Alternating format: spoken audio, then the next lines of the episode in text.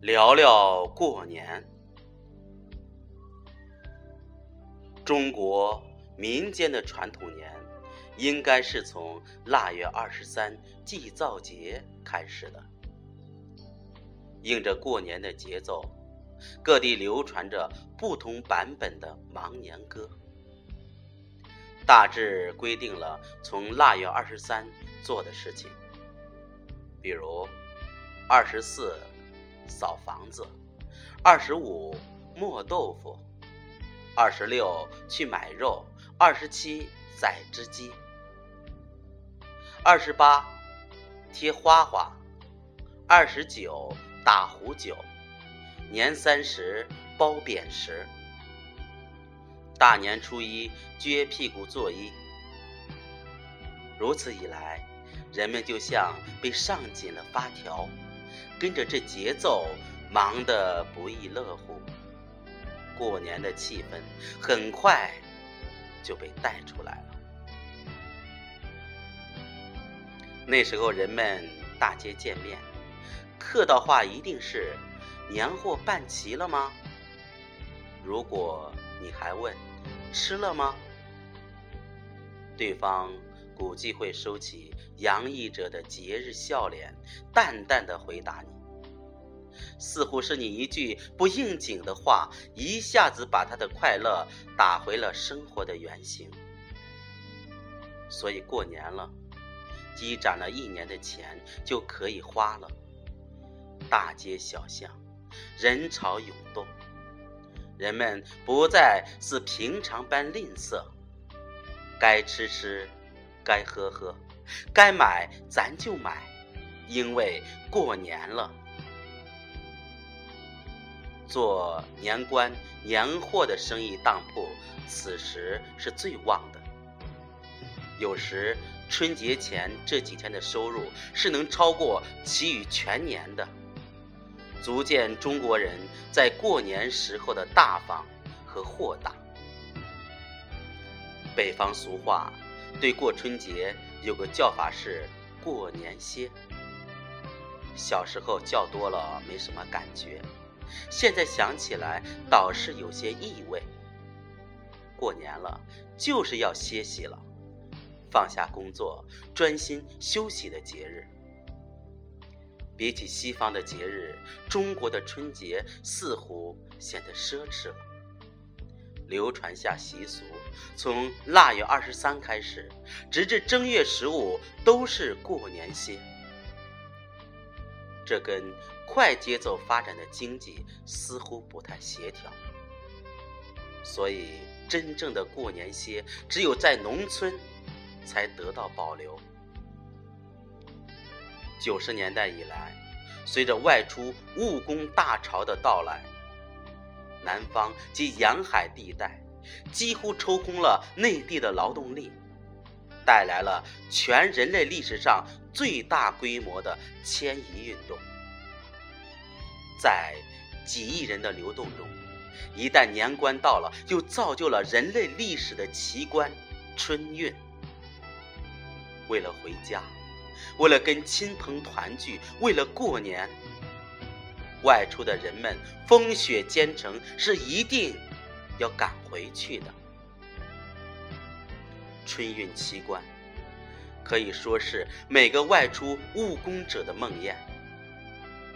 我们这个年龄，从外出求学到外出工作，南北奔波，可以说体验了所有的春运艰辛。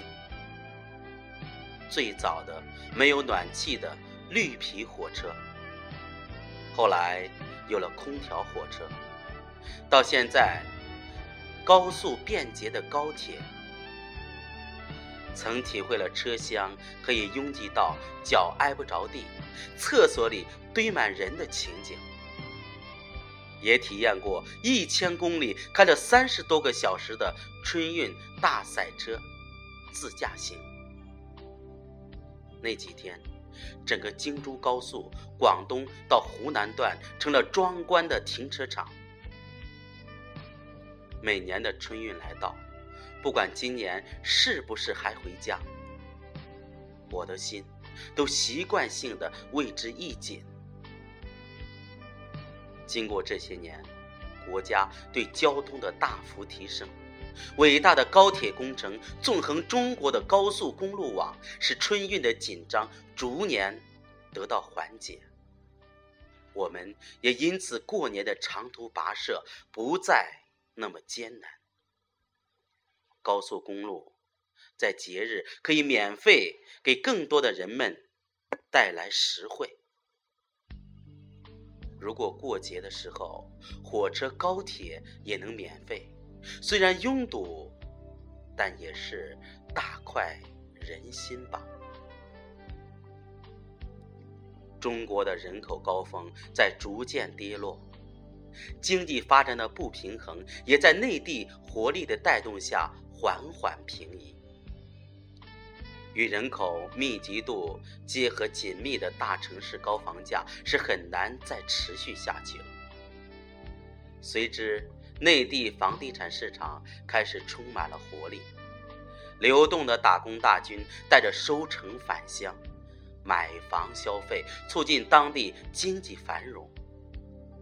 所以这几年回家，以前看不见车的小县城也开始塞车了。城市在疯狂的扩张，到处房地产林立。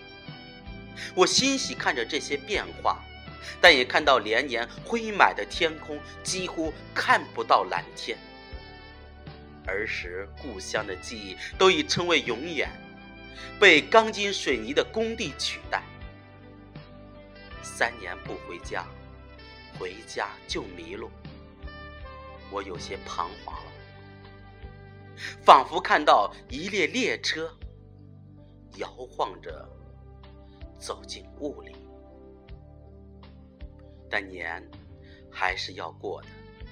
环境虽然变了，人却还是人，骨子里还是几千年的传承。这些年，我们丢失太多的传统。有时候看到日本、韩国。保留着民族的服饰，参与他们传统的节日，感到有些失落。这些本来就是中华文明影响过去的国家，尚且保留传统，我们是不是走得太快了？前段时间看到有些反思五四运动的言论出来，是不是在中华民族危机的时候？我们对自身落后的否定太激进了呢，以致丢掉了太多本应该保留下来的传统的东西。如今，二零一四年的春节来了，我还保留着儿时的快乐记忆，尽管贫穷，对传统节日的内容还是充满期待。新年里。当孩子们都穿着新衣，燃放烟花爆竹，喜庆的气氛笼罩着中华大地，才是一年辛苦的付出得到的收获。当全家团团圆圆坐在一起，吃着饺子，唠着闲话，才是人间最好的圆满。所以，最后我们还是要记住那首儿歌。听着远古的呼唤，过年了。小孩，小孩，你别馋，过了腊八就是年。